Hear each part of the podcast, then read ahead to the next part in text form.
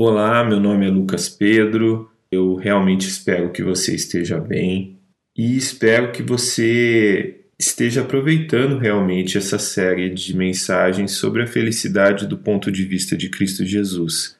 Se você ouviu todas as mensagens até aqui, você já percebeu, você já aceitou que a proposta de Jesus a respeito da felicidade ela é muito mais profunda e muito diferente da felicidade proposta pela, pelo nosso velho mundo, pelo nossa, pela nossa sociedade como um todo.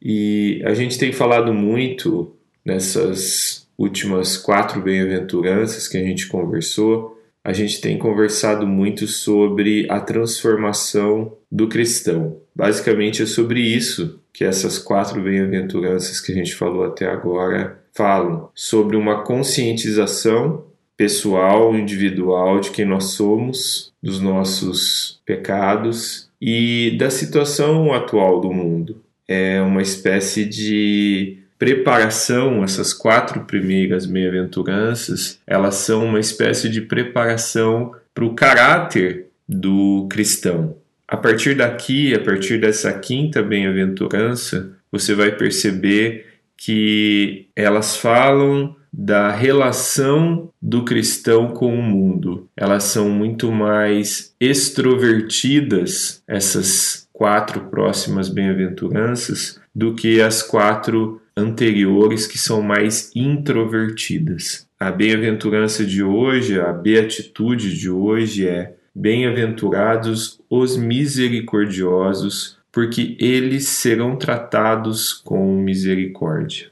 Para a gente entender essa bem-aventurança, a gente precisa ir na raiz da palavra misericórdia. E uma das explicações que eu mais gostei a respeito dessa palavra misericórdia é que um ato de misericórdia é o ato de uma pessoa que entendeu a miséria no coração do próximo, a miséria no coração do outro. Então ela entendeu essa situação real da vida do outro e ela age a partir desse entendimento, dessa limitação, dessa pobreza de espírito que há no outro.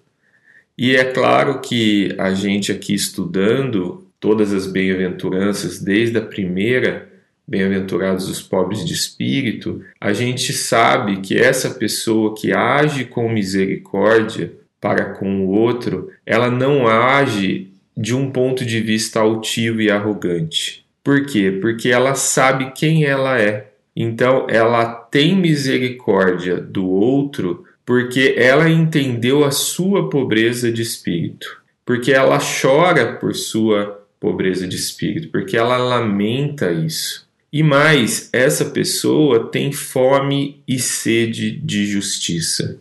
E ela é mansa, ela é humilde de coração. Então, quando ela age com misericórdia na vida do outro, ela age desse ponto de vista, a partir dessa transformação pessoal. Uma das principais características da vida de uma pessoa que alcançou essa bem-aventurança da misericórdia por meio desse processo que a gente tem conversado é que o perdão para essa pessoa se torna uma rotina ela perdoa não porque ela é leniente, permissiva com o pecado alheio, mas ela perdoa porque ela entende as limitações, a pobreza de espírito que há nas pessoas ao redor dela. E ela age para com essas pessoas com mansidão e humildade de coração.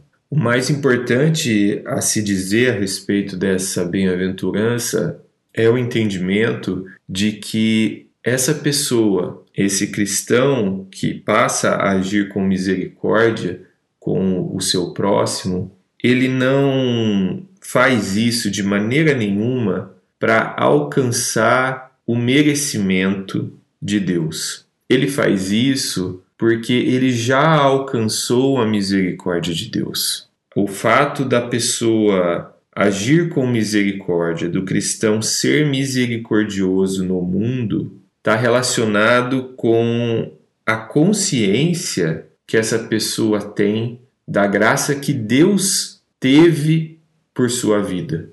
É a partir dessa graça, é a partir da consciência desse alto preço pelo qual Jesus o comprou, que ele age com misericórdia para com as outras pessoas. Mas Lucas, como que uma pessoa é feliz sendo misericordiosa? Existe uma dinâmica nas relações humanas de troca, existe uma dinâmica de barganha, uma dinâmica de retribuição que, quando não funciona, passa a ser uma dinâmica de vingança, que também é uma dinâmica de retribuição, mas aí uma dinâmica de retribuição negativa. A pessoa que entendeu a sua própria miséria, a pessoa que é consciente da sua pobreza de espírito e da pobreza de espírito que há no mundo, a pessoa que chorou por isso, a pessoa que, por conta dessa consciência, se tornou mansa e humilde de coração,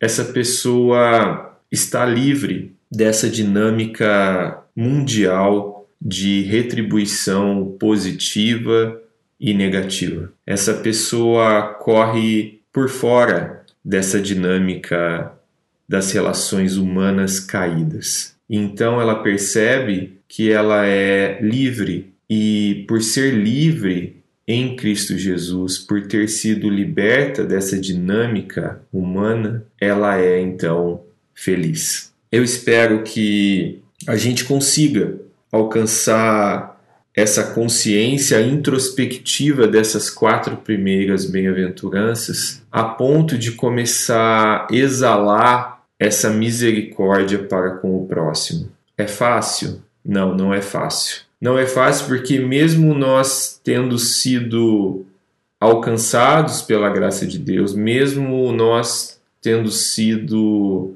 conscientes, tornado conscientes da nossa pobreza de espírito, quando nós vamos atuar no mundo, nos relacionamentos interpessoais, na maioria das vezes nós voltamos para essa dinâmica de retribuição positiva e negativa. Então, como eu gosto de falar e já falei nos outros episódios, existe aqui uma dinâmica passiva e ativa. Passiva no sentido de que Deus vai nos transformando para um caráter conforme a vontade dele. Mas nós também precisamos ser proativos e buscar essa transformação de caráter, buscar essa consciência. Por isso que o crente faz coisas de crente. Por isso que o crente estuda a palavra de Deus, por isso que o crente ora a Deus. Por isso que o crente está em constante relacionamento com Deus, porque ele quer que essa esse caráter seja transformado e que essa esse ensino, esse aprendizado que a gente tem obtido de Cristo seja praticado em nossas vidas, tome conta das nossas vidas, que a gente possa ser misericordioso com o nosso próximo, entendendo quem ele é, entendendo quem nós somos. Em Cristo Jesus, transformai-vos.